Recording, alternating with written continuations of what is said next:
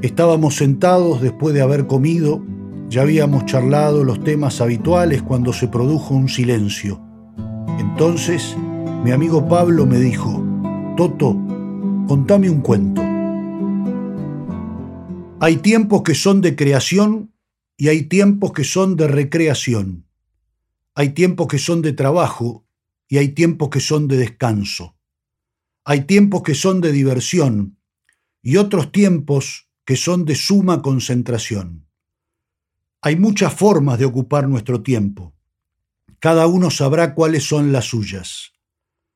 Pero hay un tiempo que no se puede definir, y es el tiempo que lleva a esperar para pagar en la caja del supermercado.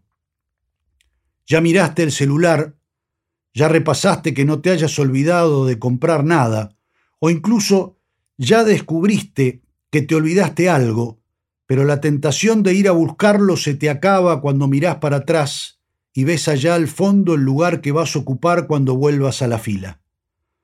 Se te ocurre pedirle al de atrás si te hace el favor de cuidarte el changuito, pero justo ese día te tocó atrás el tipo con más cara de pocos amigos que existe en la tierra.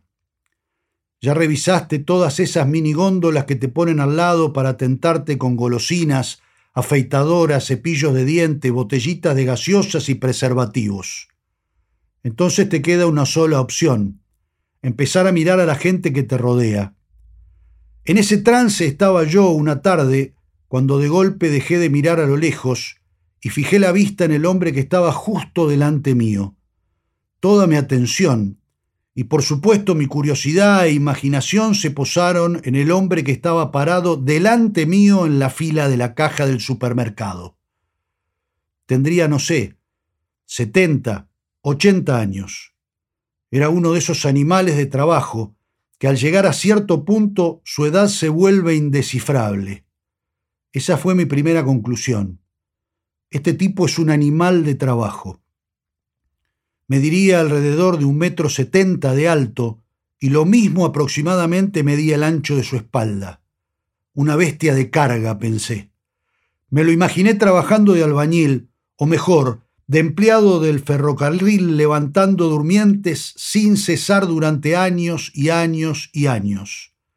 Tenía los brazos cortos pero gruesos, como dos troncos de palo borracho, dos manos agrandadas y curtidas por el frío, el sol y la lluvia.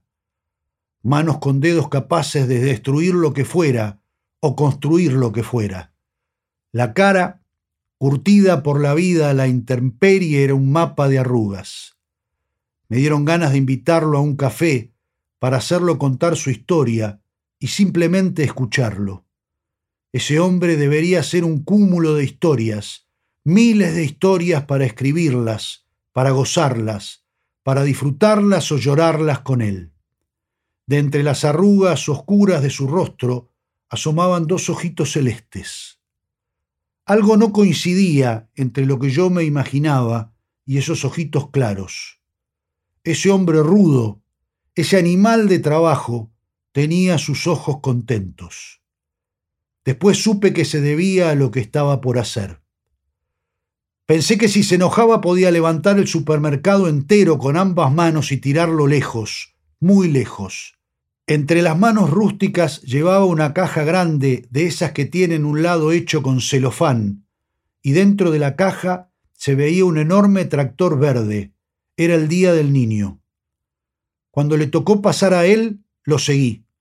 El empleado que ordena la distribución de la fila en las diferentes cajas me quiso detener, pero le dije que estábamos juntos y me dejó pasar. Llegué justo cuando la cajera le estaba cobrando. Él le preguntó si había papel lindo para envolver. Ella le contestó sin mirar lo que sí, que tenía que pedirlo en atención al cliente. El hombre se dio vuelta, me miró levantando el tractor con su mano derecha y secándose unas lágrimas de emoción con la mano izquierda y sonriendo me dijo, es para mi nieto. Tuve que hacer fuerza para no ponerme a llorar con él. ¿Cuánto valía ese juguete? ¿Cuánto valía ese papel lindo? ¿Cuánto valía solamente ese gesto? Se fue silbando un tango amacándose en una renguera forjada a lo largo del tiempo mientras mi atención se iba con él. ¿Tique común? me preguntó la cajera.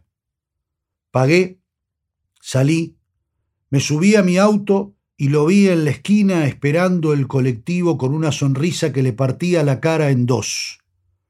Pensé que la felicidad vale bastante poco, bastante menos de lo que nos imaginamos algunos. La felicidad vale lo que vale una vida de trabajo, una familia, un nieto y un tractor verde.